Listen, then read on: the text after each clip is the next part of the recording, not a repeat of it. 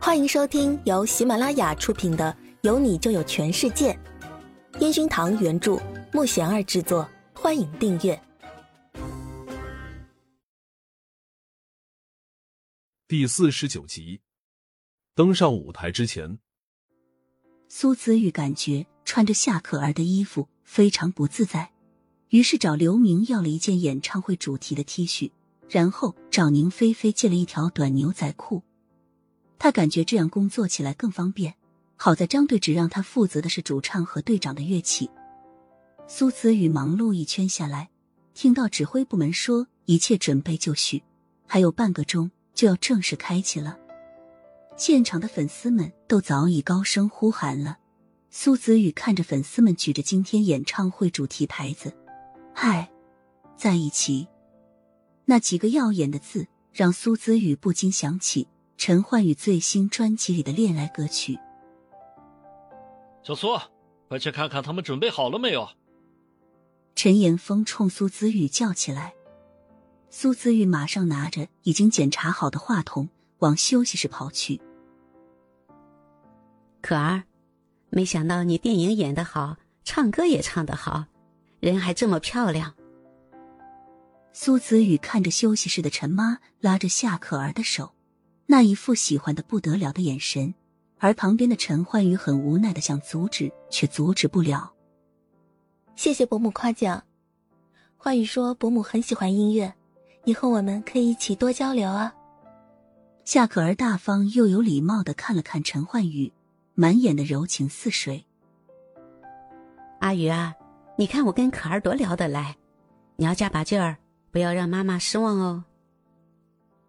陈妈开始转头冲陈焕宇唠叨起来。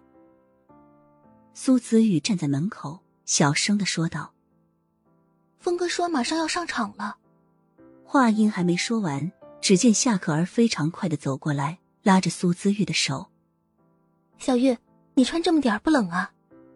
苏子宇看着大家都盯着他那白花花的大腿，他强忍着尴尬的表情，马上苦笑着说：“不冷。”他看着陈妈，那脸色马上沉了下来，然后冲陈焕宇说道：“工作人员穿的什么时候这么随便了？”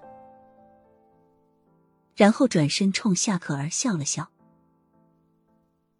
可儿，下次我们一起逛街哈，我先去观众席了，期待你们出场啊。”苏姿玉马上走到旁边，让出位置，好让陈妈出去。没想到。陈妈冲自己冷冷的瞥了一眼，直接往门外走去。苏姿玉那个后悔啊！她当然知道应该穿长裤，可是这不是为了工作方便吗？这宁菲菲买个短裤怎么这么短？苏子玉低着头，那一脸不好意思的样子。可儿姐，你先去你休息室休息一下，等下我让人来接你。刘明冲夏可儿助理眨了眨眼睛。夏可儿离开后，刘明和宁菲菲又仔细的检查了一下即将上场的全宇宙的着装。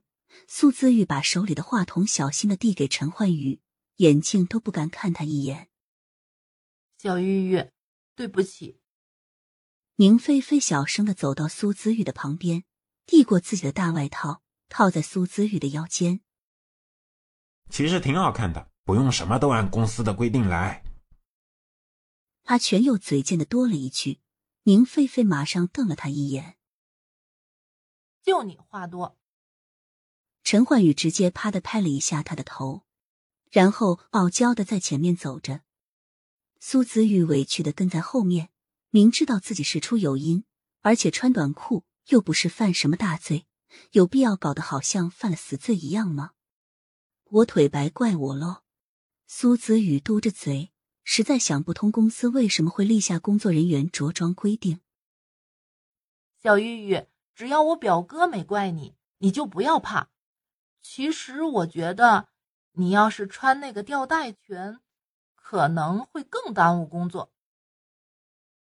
宁菲菲在旁边轻声说道。